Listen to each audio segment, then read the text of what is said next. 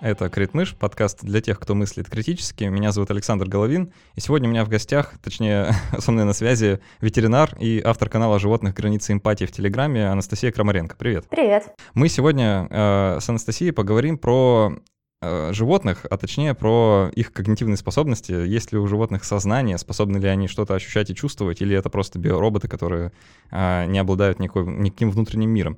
А, обсудим, э, что все это значит, если что-то вообще значит, э, и как к этому относиться. А, но прежде чем начнем это делать, э, по традиции говорю спасибо нашим патронам на сервисе patreon.com. Настя, говорю спасибо тебе лично за то, что ты помогаешь. Тоже наш патрон уже 7 месяцев, я посмотрел сейчас, это очень много. Да. Спасибо большое за такую, за такую поддержку, это очень приятно. Особенно от таких классных людей, которых еще можно в гости позвать, это вообще круто. Вот. Пожалуйста. Мы... спасибо. Мы специально для патронов делаем много всего. Мы записываем дополнительные эпизоды, то есть дополнительные выпуски после основной части, где мы отвечаем на их вопросы. Сегодня тоже будем это делать. Э, собрали небольшое количество вопросов, э, ответим на них, раскроем то, что не успели э, в основной части. А также мы разыгрываем книги от нашего книжного партнера издательства «Миф». И сейчас это электронные книги, более того, это даже а, небольшой список электронных книг, из которых можно выбрать а, какую-нибудь одну и ее себе получить. Вот такая опция достанется одному патрону от 5 долларов. Кому именно, узнаем в конце этого выпуска. А, Настя, я не так давно посмотрел документалку на Netflix, которая называется «Наша планета». А, ты, я так понимаю, ее тоже видела. И да. в ней огромное, краси... огромное количество красивых кадров э, того, как животные демонстрируют очень сложное поведение в плане охоты, какого-то социального устройства. И вообще на это смотришь и понимаешь, э, ну, по крайней мере, кажется так, что они, а, имею в виду животные, да, не так уж сильно отличаются от нас. Э, и это новая для меня концепция, на самом деле. Я никогда особо про это не думал, почему-то. А, но вот сейчас задумался. Да? Давай мы с тобой обсудим а, для начала, а как вообще эволюционировало вот это человеческое представление о, о животном, да, о том, что такое быть, быть животным, что значит быть человеком, соответственно, и, не знаю, какие там есть научные или философские изыскания на этот счет? Откуда нам? Лучше, наверное, начать, не знаю, там, с Аристотеля, может, или э, совсем с древности? Как, как люди относились э, к животным? Ну, вообще, совсем в древности люди относились к животным как, в общем-то, к э, низшим существам, которым до людей э, еще расти и расти. Э, в общем-то, никто особо там не пытался им приписать каких-то там особенных мыслительных способностей или эмоциональных. И тоже, конечно, я думаю, э, большую роль здесь сыграла в том числе и религия, потому что там, ну, хотя бы вот основные, да, религии, которые там начали э, набирать популярность, э, в том числе и христианство, да, где там человеку вообще особая роль от, отводится в процессе создания. Э, и на самом деле э, первым, собственно, единстве всего живого заговорил всеми любимый Дарвин. Э, вот, он в том числе начал э, говорить о том, что не только, да, там про какие-то анатомические сходства между животными и людьми, про эволюцию, он в том числе начал говорить о том, что э, эмоции, там, да, наши, наши когнитивные способности, они сознание, оно тоже все эволюционировало точно так же, как какие-то физические, физические вещи, как тела, например. Э, вот, у него там даже, насколько я знаю, у него есть отдельный труд, э, который называется «Про эмоции э, людей и животных». Так что все это изначально началось с Дарвина. Понятное дело, многим это не понравилось, но, тем не менее, у Дарвина было очень много последователей, которые начали развивать всю эту тему с эмоциями животных, и они немножечко увлеклись, скажем так. То есть они там буквально уже доходило до абсурда. Я там читала о том, что, в общем, какие-то ученые предполагали, что крысы воруют яйца, передавая их из лап в лапы. Там, то есть вообще какие-то вещи совершенно, совершенно невероятные были. Ярким примером это был пример эм, с умным Гансом с лошадью. Я не знаю, ты слышал об, нет, не об этой истории? Нет, а, не знаю, предположу, что это лошадь, которая там очень классно считает или что-то. Да, да, это была именно эта лошадь, которая э, выполняла очень сложные арифметические уравнения. Она отбивала копытом результат. И это было просто, на тот момент это было просто поразительно, и никто вообще не сомневался в том, что это, это гений в мире животных. И в том числе даже хозяин э, этой лошади, он э, вообще абсолютно не сомневался в ее способностях. Умного Ганса разоблачил э, психолог Оскар Функст. Он э, заметил, что люди, которые окружают э, умного Ганса в этот момент, когда он производит свои вычислительные процессы, они особым образом реагируют, когда он, ну вот копытом выбивает э, правильное количество ударов. Люди начинали расслабляться, то есть они как бы с напряжением на него смотрели-смотрели, а когда он вот достигал правильного числа, они все расслаблялись и выдыхали. И Ганс это тоже замечал, и, соответственно, он понимал, что это для него знак остановиться. Э, таким образом, э, Ганс был разоблачен. В общем-то, Функст показал, что все немножечко не так хорошо, как казалось до этого. Э, на, в ответ вот на такие вот гиперболизированные способности животных образовалось две школы. Это бихевиоризм и это этология. Бихевиоризм начал Скиннер, я думаю, все, все знают, кто такой Скиннер. Ну, у нас даже про это подкаст был, кстати, по-моему, 14 номер. Вот, и, ну да, в общем-то, суть э, учения Скиннера была в том, что он все свел к механическому обучению. То есть он сказал, что вот он вывел определенные правила обучения, что там, грубо говоря, что-то происходит, животное обучается как-то на это реагировать. Э, вот все у него было хорошо, и я, честно, как человек, который увлекается дрессировкой разных-разных животных, э, разных видов, я очень ему за это благодарна, потому что он очень много именно практических советов, ну вот из его учения можно было извлечь. Э, но его подход был очень механистическим.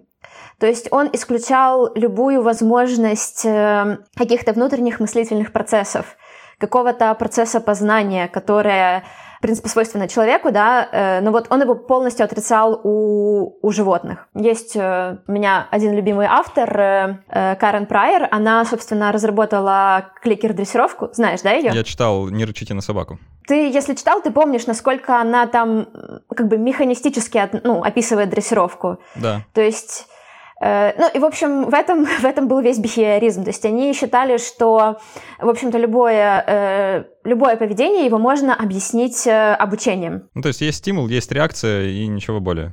Да, то есть животное стремится получить какие-то хорошие вещи и избежать каких-то плохих вещей. Вот, в общем-то, и все. Этология, она пошла немножечко по другому пути как бы, в общем-то, этологию э, начали Конрад Лоренс и э, Николас э, Тинберг. Они утверждали, что, во-первых, невозможно э, изучать животных в не в естественной среде обитания, то есть, допустим, Скиннер, он, там у него же есть эти ящики Скиннера, да, клетки Скиннера. Ну, в общем, да, он, он изучал э, животных сугубо в лаборатории. Э, этологи же говорили, что мы мы не можем ничего сказать про поведение животных, если мы не будем наблюдать за них в естественных условиях. У этологов же даже был такой э, лозунг, да, говорить животным на его языке, то есть э, переводя на нормальный понятный язык, значит э, смотреть на животное в его естественной среде обитания. Э, они как раз ввели такие понятия, как э, смещенное поведение, да, то есть то, что какой-то аналог такой прокрастинации человеческой, Э, стереотипные модели поведения, то есть это такой более универсальный термин для инстинктов, ну там, например, как виляние хвостом у собаки, да, это э, стереотипная модель. Э, и ключевые стимулы, это когда, э, например, то, что птицы кормят своих птенцов, когда видят открытый рот этого птенца такой яркий-яркий красный. Э, бихевиоризм и этология, они как бы всегда были в таких немножечко напряженных э, отношениях друг с другом. Э, дальше подключились уже когнитивные психологи, подключилась сравнительная психология, которые они уже благодаря своим экспериментам и тем знаниям, которые они смогли получить от бихевиоризма и этологии, они уже стали говорить о том, что вполне возможно, у животных все немного сложнее, чем было принято думать, что их поведение — это смесь и обучения, и каких-то врожденных качеств, и их собственного опыта, их собственного познания вещей, то есть что поведение нельзя объяснить чем-то одним, что это вот набор каких-то стимулов, да, которые, которые влияют на поведение животных. И таким образом порождают их э, их личность. Ну, ну да, то есть э, получается, что можно э, условно так поделить на два больших лагеря, да, вот наше человеческое отношение к животным. Можно сказать, что животное это просто ну, механистический набор каких-то функций без какого-то какого бы то ни было осмысления изнутри. Да, то есть, ну, просто ну, банально биоробот, да, в прямом смысле этого слова. Ты в него э, тыкаешь, он, там, не знаю, уклоняется, да, ты ему даешь еду, он ест, э, ты забираешь еду, он плачет, там, или что-то такое. То есть ну, абсолютно простая, понятная схема, которая удобно нам, людям, а, тем, что дает как будто бы нам некоторое моральное право а, этими биороботами распоряжаться, как мы распоряжаемся обычными роботами. Вот. Это с одной стороны, да. С другой стороны, люди, вот вроде этологов, да, которые говорят, а знаете, оказывается, у животных-то очень там богатый внутренний мир, и, возможно, а, они там даже чего-то думают. и, и вот это, это проблема, да. И, ну так, если исторически отмотать, там, ну ты начала с Дарвина, да, мне кажется, можно начать на самом деле, правда, там и с Аристотеля еще дальше, э, и посмотреть, как вот это представление эволюционировало. Скажем, э, у Платона и Аристотеля, да, вот у них э, есть это учение о душе, э, и по Аристотелю душа состоит из трех частей, одна из которых это вот такая сугубо биологическая, которую мы как бы делим с другими живыми существами, ну, с другими животными, да, в первую очередь. А, но есть и там, а, там логическая часть, да, которая вот исключительно человеческая. Вот примерно такое, да, что вроде бы в нас есть часть животного, но все-таки а, мы качественно отличаемся. Мы особенные. Мы особенные, да. да. И э, правильно ты сказала про религию. Действительно, наверняка христианство сыграло немало, немалую роль в нашем отношении а, к животным, потому что ну, там буквально в первых же главах написано, да, о том, что а, человек царь зверей, да, оглянись, не робей, а, как в песне поется. И а, буквально а, Бог наделяет э, человека властью над животными и над всем, да, там, над всеми тварями земными и так далее. А, и тоже, опять же, как бы давая, нам, давая нам какое-то вот моральный такое, моральное право что-то делать, что мы хотим, там, есть, убивать, э, раз, разводить, что угодно. И потом через э, Декарта к Локу, да, вот вся вот эта вот э, штука с Ренессансом, э, точнее, с, возрож... э, с просвещением уже, да, вот э, а, Лок начинает говорить о том, что у животных есть какие-то идеи, э, там, простые какие-то наделяет, да, что там обезьяна может понимать, что банан вкусный, как бы, да, вот примерно что-то такое он э, позволяет делать. Плавно мы вот прикатываемся, да, к Дарвину, э, потом к бихевиоризму и как раз к этологии, как вот некоторые такой, мне кажется, вершины, да, вот развития вот этой мысли, Э, что оказывается, э, возможно, что-то там есть посложнее. Э, да, и даже вот была идея, ее сформировал Ллойд Морган о том, что ни одно действие животных, оно не может быть объяснено какими-то проявлением высших психологических функций, если оно может быть объяснено проявлением каких-то низших функций. А, э, да, давай я сейчас немного сыграю такого адвоката дьявола, что ли, да, и попробуем э, оттолк, отталкиваться от аргументов э, противников вот подобного подхода. Ну как же, вот вы говорите, что у животных есть там какие-то переживания, чувства, эмоции, но разве это не высшая функция нервной деятельности, для которых нужен развитый большой головной мозг, который есть, э, там, сейчас вот совсем, да, скажу странную вещь, только у людей, и без наличия этих развитых ну, высших структур структур невозможно э, там, сознание да, или какая бы то ни была осмысленная э, рациональная деятельность. Вот даже самоутверждение, да, что такой развитый мозг, э, он есть только у людей, э, оно немножечко спорное, потому что, например, даже если мы берем размер мозга в соотношении, да, то вот, допустим, у слонов э, мозг больше по сравнению, чем у людей.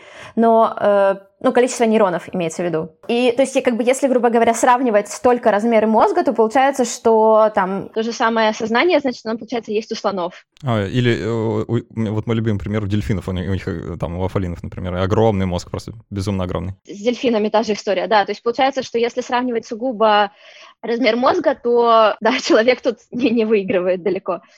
Вот. А по поводу э, эмоций, э, то сейчас, э, слава богу, все это более-менее изучается, то есть есть достаточно объективные данные о том, что все-таки какие-то переживания животным, они доступны. То есть, например, тоже, не знаю, слышал ты или нет, но что у животных тоже есть э, когнитивные искажения, благодаря которым можно просто отлично измерять, как они относятся к тем или иным вещам. Ну, я могу немножко рассказать об этом. Да, да, давай, например. Э, да, ну, грубо говоря, э, как это изучали. То есть э, животных приучали, что э, началось все с крыс, как всегда. Э, крыс приучали, что в одном угле клетки им дают вкусную еду, в другом э, угле клетки им давали что-то, что им вообще не нравилось. И после этого размещали э, мисочку э, с едой э, где-то посередине, то есть в неоднозначной зоне. Э, и смотрели, насколько быстро, с насколько большим рвением побежит крыса к, этому, к этой миске. То есть и судили, э, что, то есть, соответственно, если она бежит быстро, значит, она, скорее всего, настроена оптимистично по отношению к этой миске. Ну и проверяли, там проверяли, по-моему, со светом, если я не ошибаюсь, то есть они приглушали, то есть либо они с яркого освещения приглушали на более, э, на менее яркое, либо наоборот. И, соответственно, для крыс, для них более комфортно находиться в э, приглушенном освещении. Потом похожую штуку э, провернули с собаками, там э, у них в качестве такого пессимистичного фактора использовали э, одиночество. То есть там заходил к ним экспериментатор, что-то с собаками играл, играл, играл, а потом уходил. Так как собаки, они... Э, для них вообще очень естественно оставаться в одиночестве. Для них, как бы, когда их оставляют, для них это очень такой э, расстраивающий, скажем так, э, расстраивающее их событие. Вот. Ну и, соответственно, да, и после этих экспериментов э, было видно, что если животное находится в плохом расположении духа, оно судит о происходящем вокруг э, в более таких пессимистических тонах. Касательно эмоций, да, и представления о том, что э, эмоции — это что-то совершенно человеческое, и для этого нужны какие-то высшие нервные структуры, мне кажется, люди, которые такой аргумент приводят, да, совершенно полностью игнорируют, что а, формирование эмоций, э, у нас есть данные, да, уже нейробиологические на этот счет, что в формировании эмоций участвует не столько а, кора головного мозга, да, сколько подкорковые структуры, и они определяют э, вот именно то состояние эмоциональное, в котором ты оказываешься. А там какие-то э, кора — это уже просто осмысление до этого состояния какое-то дальнейшее. Но тот факт, что эмоции как бы зарождаются подкорково, ну, по крайней мере, некоторые точно, а, свидетельствуют, ну, э, свидетельствуют в пользу того, что, возможно, то же самое или очень, что-то очень похожее могут испытывать и животные, потому что у них, естественно, то же самое, те же самые структуры есть. И это, а, получается, подводит нас к тому, что мозг, который мы так вот превозносим, да, человеческий, а, который еще со времен Аристотеля, да, вот мы все пытаемся как-то возвысить над животным царством, мы постоянно забываем, что, оказывается, нам этот мозг вообще достался в наследство. То есть, ну, мы эволюционно развились, мозг развивался эволюционно, и похожие э, структуры и похожие функции можно проследить там, не знаю, до головоногих моллюсков от нас, и найти там потрясающие вообще параллели и сходства. И, ну, понятно, да, если что-то зародилось единожды, а, то у этого чего-то будет очень много общего там, с дальнейшими потомками, да. А, со зрением, да, например, вот, ну, а, вот глаз как зародился, да, так, в принципе, механика примерно одинаковая, да. То же самое с эмоциями, да, вот как появилась какая-то, вот я читал буквально сегодня, принятие решений как феномен, Э, регистрируют чуть ли там не у ланцетов. Э, просто у первых хордовых там вообще вот примерно куда-то туда это еще уходит. И оттуда, получается, да, это все вот эволюционировало настолько, что вот мы здесь сидим и рассуждаем о том, а есть ли у животных сознание. Да? Хотя сами вроде бы оттуда только что вылупились. Вот. Э, и, э, э, не знаю, ты, ты, наверное, тоже знаешь про э, такую очень интересную штуку. В 2012 году э, в Кембридже собрались там всякие нейро, нейрофармакологи, нейрофизиологи и прочие нейроребята и сделали такую декларацию кембриджскую, декларацию о сознании. Там примерно такого содержания, что ребята у животных-то, оказывается, есть ну, если не сознание в том смысле, в котором мы обычно это употребляем, то какое-то точно. Да, они подчеркивают как раз тот факт, что, э, скорее всего, э, сознание животных, оно не такое, как у людей, но оно есть, и нет никаких причин, э, чтобы отказывать им в этом. Да, а, вот из любопытных свидетельств в пользу такого, такой точки зрения а, мне видятся всякие разные фармакологические исследования, знаешь, когда а, берут э, животных, а, модулируют у них депрессию, там, депрессивное состояние, а потом лечат их антидепрессантами человеческими. Я тебе больше скажу, что это не просто исследование, это есть такая прям э, э, отдельная отрасль ветеринарии, как поведенческая ветеринария. По сути, это такие себе животные психиатры, Э, которые, эм, то есть это ветеринары, то есть это люди с ветеринарным образованием, которые там получили повышение квалификации, и они занимаются тем, что они эм, лечат поведенческие проблемы животных, в том числе с помощью медикаментозных препаратов, то есть антидепрессантов, антитревожных всяких препаратов. То есть это не то, что, это прям даже не то, что наука, это уже практика. То есть это вполне себе э, реальный случай использования человеческих э, препаратов для регуляции настроения да, в, э, у животных. Ну, то есть это должно наводить на мысль, что, возможно, человеческие вот эти состояния не, не, не такие уж и человеческие. Да, да. они какие-то чуть более... Они универсальные. Да, вот, хорошее слово. И знаешь, вот тут очень важно переломить какой-то внутренний барьер, да, потому что все равно я вот, когда работал в науке и э, делал исследования, много работал с мышами. К сожалению, такая не очень приятная работа, потому что их приходилось много убивать, да, в больших количествах. И... Да, я наслушалась уже а, Прости, пожалуйста, я забываю постоянно, да. А, и, э, правда, вот какое-то осознание э, того, насколько они, не знаю, эмоциональны или какие там у них вообще идут когнитивные процессы, формировалось странно. А, потому что ну, с ними нужно работать, да, что-то делать. А э, не знаю, признавать за ними наличие какого-то мыслящего агента внутри, который точно так же чувствует, как я чувствую, ну или, по крайней мере, похоже чувствует, как я чувствую, э, с которым мы делим какую-то вот такую э, первичную, как вот в этой кембриджской эм, декларации написали очень классную фразу «первичная эффективная квалия». Вот, вот что-то похоже, да, что как будто бы есть у нас какое-то общее начало, вот это когнитивное, которое мы разделяем, да, и потом уже просто мы немножко диверси- диверсифицированы, там немножко специ- специализированы в разных вещах, но общие вещи общие. Да? И когда мне страшно, мне страшно похожим образом, ну, как когда собаке страшно. Да? да, это безумно невыгодно признавать на самом деле. Ну, то есть я в какой-то степени я понимаю вот это вот сопротивление людей, которые не хотят это признавать, потому что тогда нам реально нужно пересматривать э, все наши взаимоотношения с животными, которые вот мы как человечество уже успели выстроить. Да, ну, да, давай до, до последствий мы э, в конце, да, про последствия в конце поговорим. Да. А, вот еще закончу просто мысль, что а, когда мы говорим, что животное там что-то чувствует, да, очень велик соблазн употребить какое-то слово типа инстинкта, да, вот типа вот она инстинктивно типа вот там боится, да, и мы как бы вновь лишаем э, животное какого-то внутреннего агента, да, и говорим, что вот оно боится просто потому, что у него там как-то связи в голове работают, да, что вот, ну, типа, а сознание вроде бы там места и нет. Но я, я часто такие размышления видел и встречал, и сам, наверное, даже ими пользовался.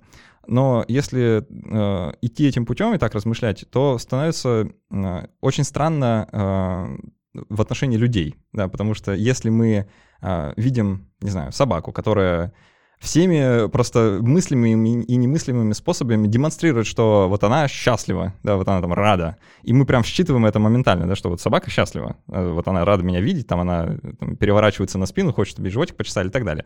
И мы такие, ну, это она типа инстинктивно, да, что-то такое. А потом мы видим человека, который радуется очень похожим образом. Ну, э, по-своему, конечно, но похоже, да, тоже там э, кричит, руками машет, бегает по кругу, э, как-то радостно, радостно виляет хвостом, если бы он у него был.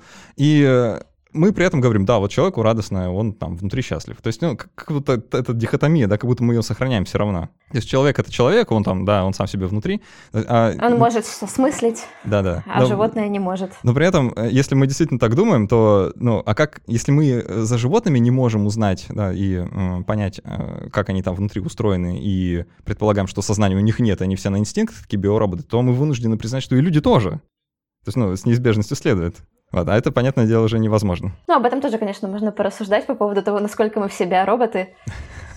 Ну, да, мы как раз, э, я, думаю, что, я думаю, что мы с тобой как раз продвигаем другую идею, да, что, возможно, мы не э, просто биороботы, да, вот что-то такое общее разделяем. Ну, мы скорее продвигаем идею, да, что мы, либо мы все биороботы, да, ну, что мы больше похожи, чем не похожи. Да, вот тут э, давай э, немного остановимся и задумаемся еще раз, потому что то, что мы сейчас с тобой делаем, это э, кто-то может назвать таким очень э, окрашенным словом, как э, антропоцентризм или антропоморфизм, да, когда мы берем свое внутреннее человеческое представление о мире и экстраполируем его на все, вот, что видим вокруг. Да, и воспринимаем все как бы через призму человеческую. А, и люди скажут, что угу, типа, да, вот вы думаете, что животные испытывают страх, потому что страх — это человеческая какая-то внутренняя эмоция, и вы думаете, что она испытывает страх, а на самом деле она может испытывать все, что, все, что угодно. Знаешь, вот э, возвращаясь опять к этой документалке от Netflix, э, там так построен сюжет, э, что рассказывается история, да, вот история там, не знаю, вот ты видишь птичку, вот сидит она в гнезде, вот у нее история, да, вот она там родилась, вот ее там родители кормят, вот она полетела, история, Именно прям, что есть э, нарратив какой-то. И через эту историю очень легко воспринимать личность, да, э, собственно, персонажа, потому что в истории есть персонаж. У персонажа есть какие-то характеристики, черты и так далее. Э, ну, в данном случае это животное, так уж вышло. Ну, ничего страшного. Но есть опасения, у меня, по крайней мере, да, что вот это э, использование нарратива — это такая уловка, которая заставляет нас думать о животных как о людях, а, а на самом деле ну, они, они, они не люди, конечно, и они себе внутри такую историю не рассказывают что вот у них этого внутреннего нарратива нет. А, вот давай про антропоцентризм, да, или антропоморфизм, как лучше сказать, поговорим. А, когда мы а, вообще переносим человеческое на другое. Может быть, а, это, мы все себе понапридумывали, да, а на самом деле а, как-то все должно иначе обстоять? Антропоморфизм — это э, такая штука очень... Э опасная с точки зрения изучения, потому что, да, как мы э, отмечали выше, животные, э, они все-таки от нас э, отличаются они, у них там своя экологическая ниша, у них свое свое какое-то да, представление о мире. То есть, допустим, опять-таки, люди, мы больше воспринимаем все э, зрительно, большинство млекопитающих, они воспринимают все через запахи. Э, и да, да, это правда, что можем совершать такую ошибку, как э, э антропоморфизм, э, но э, что интересно, если мы учитываем особенности животных э, и их, э, скажем так, смотрим на мир с их позиции, э, мы все равно замечаем какие-то вещи, которые похожи на нас. То есть, например, я читала про один, эм, по-моему, это как раз когда изучали, насколько шимпанзе хорошо распознают лица. Тогда их учили распознавать лица людей и пришли к выводу, что, ну, они плохо распознают лица. Вот. А э, когда... И причем э, тогда ученые вообще сказали, что ну раз э, они лица людей не могут распознавать, то что уж говорить о лицах других шимпанзе, потому что у нас-то у людей, у нас у всех лица разные, а вот у шимпанзе они все на одно лицо. Вау. А оказалось, а оказалось, что если шимпанзе... Э, просить их э, распознавать лица других шимпанзе, они с этой задачей справляются очень хорошо. Э, или, например, э, когда вот эм, со осьминогом э, проводили э, тоже опыты, да, осьминоги, они классно работают всеми этими щупальцами своими, э, они классно открывают банки, например. То есть даже изнутри, когда осьминога поместить в банку, он изнутри э, может освободиться. Вот. Потом ему предложили, ему в банку, значит, поместили там какую-то рыбу или что-то, предложили это осьминогу. Осьминог вообще не понимал, что делать с этой банкой. Он там что-то вокруг нее ползал, там никак не пытался добраться до этой банки. Э, но исследователи потом сообразили, что что-то не так, и они обмазали банку тоже каким-то рыбьим жиром. А так как осьминог плохо ориентируется именно на зрение, но лучше ориентируется на запах, он, когда почувствовал э, вот этот вот запах э, рыбьего жира, да, он сразу же открутил эту банку и достал эту рыбу. Когда мы говорим про антропоморфизм, нам нужно понимать, что мы должны на животных смотреть с их точки зрения. То есть не, все-таки не с нашей, но как бы помещая себя э, пытаться поместить себя в, внутрь их мира, то есть как они мыслят, что для них важно, тогда может идти речь о чем-то чуть более объективном. Я надеюсь, я mm. понятно? Да, понятно, понятно. А, на самом деле вот эта история про распознавание лиц мне лично очень близка, и думаю, каждый может на себе прочувствовать, каково это. А, я вот, ну, плохо, ну, признаюсь, да, это, не знаю, вряд ли это можно сказать расизмом, да, но в целом я хуже э, распознаю э, и вижу отличия в лицах э, там, людей с азиатской внешностью, например. А, ну, просто потому что я не привык на них смотреть. Да, я их, ну, редко вижу, и из-за этого многие черты и отличия, которые им, например, друг в друге бросаются в глаза, да, мне совершенно непонятны, и мне вот все на одно лицо а, что называется. Да, и вот это вот э, то, что ты привела исследование про шимпанзе, ну, прям вообще канонично, да, прям а, очень по-людски. Узнаю людей. Там еще что классно было, что э, шимпанзе, оказывается, умеют определять даже вот как бы со, со спины. То есть они могут... Э, вот знаешь, вот как э, ты знакомого человека, да, ты его со спины увидишь, ты узнаешь, что это он. По что, походке. Он, Милого узнаю работает... по походке, да? Да, да, да. Но такое работает только со знакомыми тебе людьми. Вот у шимпанзе оказалась та же фишка. Они тоже, они со спины узнают, но только знакомых им шимпанзе. То есть тоже так интересненько. Да. А, давай, прежде чем говорить, э, собственно, о выводах и следствиях того, а что же нам совсем это делать, может, ты поделишься какими-то своими наблюдениями, раз уж ты с животными много работаешь, а, как ты э, сама вот в практике, именно в общении с животными, замечаешь ли ты, не знаю, что-нибудь за глазами, да, что что-то происходит? Как ты это чувствуешь, как ты с этим работаешь? Э, вот твой, твой личный опыт интересен. Я прежде чем э, расскажу именно про свой опыт, я хочу поделиться тоже одной, по-моему, классной, э, классной историей, которая э, недавно тоже относительно произошла. Я не знаю, ты видел или нет, в какой-то момент, там, по-моему, зимой э, было завирусилось видео, снятое на скрытую камеру, про там, где играют койот с барсуком, нет, э, американским барсуком. Нет? Mm. Ну, в общем, э, было там в какой-то момент э, вспышка, особенно на Reddit, когда там это все видео репостили и обсуждали. Э, в чем там была примечательность, что на видео попалось, как койот, он, ну, то есть в кадре виден койот, который в какой-то момент начинает, начинает игру с чем-то, что находится за кадром. Потом в кадре появляется американский барсук, и оба такой расслабленный рустой, они удаляются вдаль вместе, ну, как бы там, друг за другом. Это на самом деле произвело, вот оно настолько завирусилось, оно произвело такой фурор, потому что эм, это, то есть были наблюдения о том, что иногда барсуки и койоты э, охотятся вместе, но э, вот это вот прям э, тот кадр, который попал на видео, он э, показывал, что между этими животными, между ними есть что-то большее, чем просто э, взаимовыгодное сотрудничество. То есть там было видно игровое поведение. Животные играют с другими животными, когда им комфортно.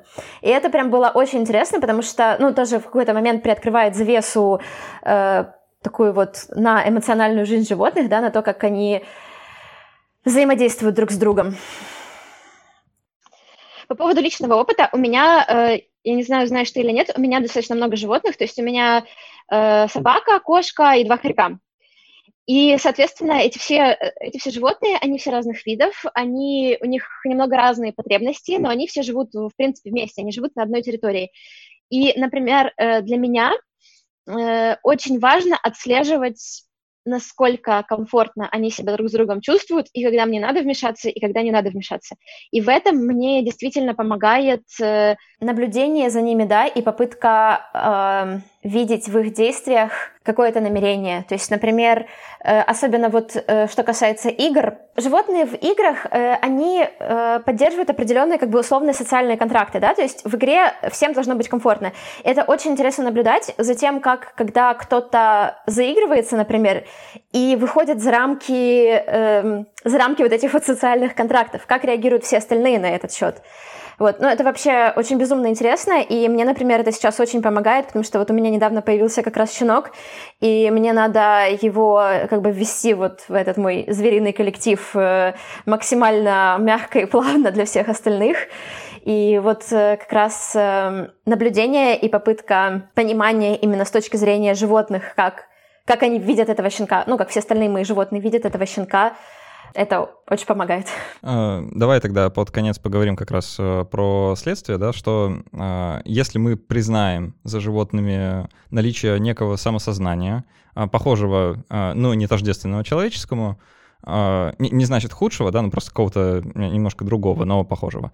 Что это значит для нас, как для биологического вида, вообще как для общества скорее, да, и что это значит для того, как мы с животными обращаемся? Э, должны ли мы как-то пересмотреть э, что-то, да, и, что? Ну, я начну с того, что мы уже очень многое пересмотрели как человечество, э, и в контексте эксплуатации животных, жестокого обращения с животными, и это уже хорошо.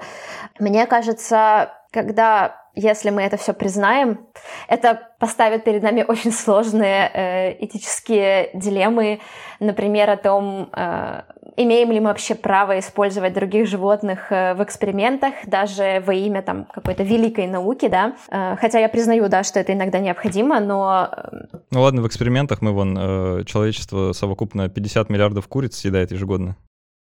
Да, да, вот и вот немножечко побаиваюсь затрагивать такие этическую сторону этого вопроса, потому что она постоянно вызывает какие-то очень жесткие бурления масс.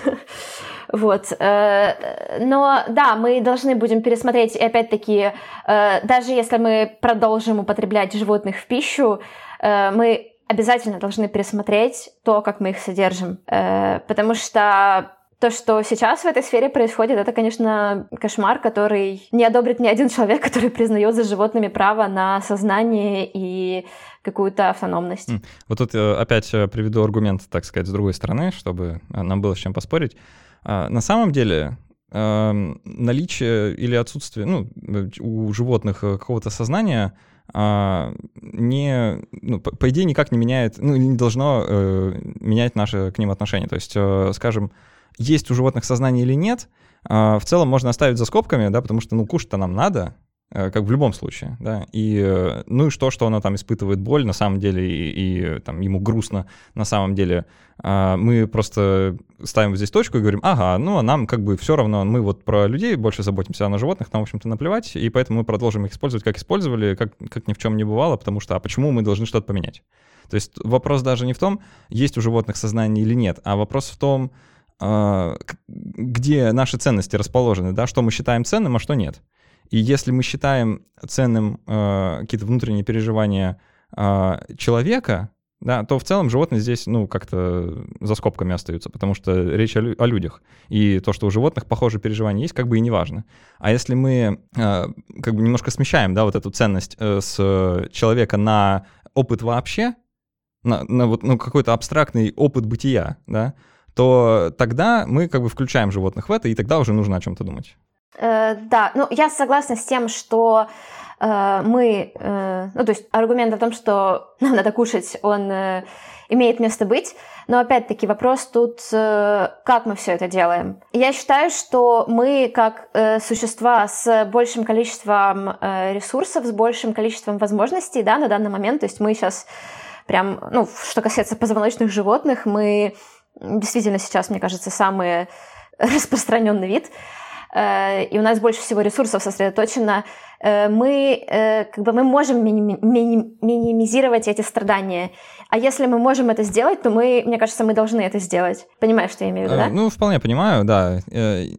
Тут встает вопрос того, насколько это возможно и сколько времени еще должно пройти, прежде чем это действительно станет важным для человечества в целом, потому что если это не станет важным для широких масс людей, то ничего не изменится, да? Да, и поэтому об этом надо говорить. Да, ну, раньше, знаешь, раньше там э, считалось, что и у представителей других рас э, там э, нету сознания, но все, все, все поменялось. Вот это хорошая любопытная параллель, правда. А, то, что мы как вид раньше и к представителям своего вида относились так, как будто они просто там биороботы, да, или просто какие-то неспособные или еще что-то. А, и мы со временем а, дозрели до того, чтобы убрать это предубеждение, да, и относиться к всем людям примерно одинаково. Мы еще работаем над этим, да, это еще не решенный вопрос, мы еще работаем. вот, но э, и теперь получается, что э, это не конечная точка, да, то есть нам еще идти, идти, и оказывается, после того, как мы с людьми закончим разбираться, что мы все там э, похожи и заслуживаем э, какого-то нормального к себе отношения, потом оказывается, оказывается, да, что еще и животные, они-то тоже там не биороботы ни разу, да, и можно их тоже как-то включить в это и расширить э, э наше вот там, не знаю, какое-то такое гуманное отношение, да, на все вообще вокруг, а кто да. сказал, что... Граница эмпатии. Вот, как раз, да, название того канала. А кто сказал, что на животных-то все остановится? Как бы, да, найдем еще какую-нибудь э, жизнь на, на других планетах. Да, я вот, э, знаешь, э, тогда под конец совсем, совсем загружу, попробую, не знаю, и тебя, и слушателей. А, вот наше такое деление а, природы на живую и неживую, да, оно довольно весьма условное. И ну, легко придумать примеры, где это деление дает сбой, да, тот же, те же вирусы, да, которые как бы вроде, вроде бы и живые, а вроде бы и нет, то есть, ну, э, довольно странно, да, и где, как, как понять, где начинается уже живое, которое может что-то осознавать и понимать, э, а где заканчивается еще что-то совсем автоматическое, э, вот эту границу провести ровно невозможно, как мне кажется, да? Да. Э, и... да. Я тоже об этом думала. Да, и это может наводить на такую не очень простую мысль, что, возможно, этой границы вообще нет, и это как бы наша человеческая придумка. То есть, ну, граница проведена условно. А раз граница проведена условно, то, возможно, феномен э, вот такого, ну, как бы, а, само, самоосознавания, да, возможно, он распространен еще шире, чем мы думаем. И это совсем уже там какая-то, получается, метафизика и какие-то космические идеи. Э, но в целом, э, как знать, возможно, мы там а, какие-то свидетельства э, чего-то интересного найдем вообще там у таких существ, э, про которые мы сейчас и не, и не разговариваем даже, да, как о чем-то мыслящем, принимающем решения. Да, я тоже думаю, когда мы там, ну, если мы вдруг, в смысле, когда я думаю о том, что там, как ищут жизнь на других планетах, я думаю, а вдруг эта жизнь совершенно не похожа на нашу, мы просто не знаем, что искать. Но это уже, да, это немножечко такая метафизика. Как мы, как мы найдем жизнь на других планетах, если все, что мы знаем, это вот как выглядит жизнь вот наша здесь? Вдруг она там совсем другая. В том-то прикол, что мы даже тут не знаем. То есть, смотри, мы ищем жизнь на других планетах, э, но мы ищем ее очень странненько, да. Мы э, не, мы не можем найти жизнь, э, вот, ну, типа, похожую на человеческую, мы не можем ее признать в животных, хотя это очень просто, казалось бы, да, ну, вот они рядом. А, а мы и там-то ее не можем увидеть, хотя, ну, вроде бы смотрели. А, при этом, если ты вспомнишь, не, не знаю, играешь ли ты в какие-нибудь компьютерные игры когда или когда-нибудь играла или нет, или видела, а, многие космические там всякие стратегии или, ну, не знаю, игры на космическую тематику, в, которой, в которых есть какая-то инопланетная жизнь, они всегда э, демонстрируют этих инопланетных существ э, как э, вариацию на людей. Да, ну, как бы я в игры не играю, но я вот в фильмах это часто замечала, и меня тоже это всегда немножечко так удивляло, что, ну, они не могут быть э, похожи на нас. И мне в этом плане, кстати, очень нравится фильм «Прибытие». Я не знаю, смотрел ты его или нет? Да, я, я смотрел. Да, да, там, где э, они вообще, ну, то есть они не, не совсем похожи на нас. То есть у них даже... Вот мне чем оно понравилось, что вот эти инопланетяне из прибытия, у них было сознание, у них была какая-то вот их модель мира, но она была как бы своя, которую лю- людям было очень трудно понять ее, потому что у нас вообще нету похожего опыта. Ну, вообще, когда, когда видишь э, какого-то космического гуманоида, да, сразу встает вопрос — а, а где общий предок? Потому что он неизбежно должен быть, исходя из всего того, что мы знаем об эволюции, о том, как она работает, да? Вот ты видишь гуманоида, у него э, голова, две руки, две ноги, глаза в том же самом месте, да еще и работают как-то похоже. В общем, э, это вот показатель того, что мы зациклены на себе, вот мы прям самые нар- нарциссы из всех нарциссов, да, мы настолько э, погружены, как люди, да, вот внутрь сам, самих себя, что слепы ко всему другому, что хоть как-то от нас отличается. И поэтому у нас столько проблем с животными. Да, кстати, вот э, по поводу тоже интересно общего предка, ты сказала про общего предка, я о чем вспомнила, что на самом деле эм, с птицами интересная штука, потому что у нас с птицами очень предок уже, общий предок уже очень-очень-очень давно был. Но э, когда изучают птиц, то приходят к тому, что Э, у них очень много вот познавательных способностей и тех же эмоциональных, когнитивных, э, похожи на млекопитающих. И это как раз вот очень, очень прикольные примеры конвергентной эволюции именно сознания и мозга. То есть, когда у, у двух несвязанных э, видов практически, ну, то есть очень давно связанных, ну, не видов, а представителей, да, отрядов, у них развились очень похожие черты. И именно вот что касается сознания, что касается мозгов. Э, в той, в той же кембриджской вот этой декларации о сознании как раз э, тоже есть пункт про птиц. Они там приводят в пример, э, по-моему, серого африканского попугая, как представителя, собственно, попугаев, да. А, который обладает сознанием чуть ли не уровня человеческого. Вот, да. ну, по крайней мере, судя по декларации, судя по тем данным, которые мы имеем. И действительно, э, если вы когда-нибудь видели там новокаледонского ворона какого-нибудь, да, или, а, ну, не знаю, вообще в целом вран, врановых или врановых, э, как правильно, а, того, что они могут делать и как они это делают, это потрясающе. Да. А, совершенно точно там что-то что происходит, просто мы не совсем понимаем, что. А меня еще восхищает, что это именно вот ну, он, это, этот их э, мозг, да, он развился вне зависимости от нашего. То есть это, это просто потрясающе. Да, вот они как раз об этом пишут, что это, возможно, возможно, независимая как бы вот э, эволюция сознания, да, как бы второй раз в истории планеты. А, ну что, давай на этом тогда будем а, потихоньку заканчивать. А, я напомню, что у нас в гостях была Анастасия Крамаренко, ветеринар и автор э, канала о животных «Границы эмпатии» в Телеграме. Можно подписаться и, собственно, расширять границы эмпатии, думать о, не только о людях, но еще о других живых существах. Это интересно и порой очень-очень важно.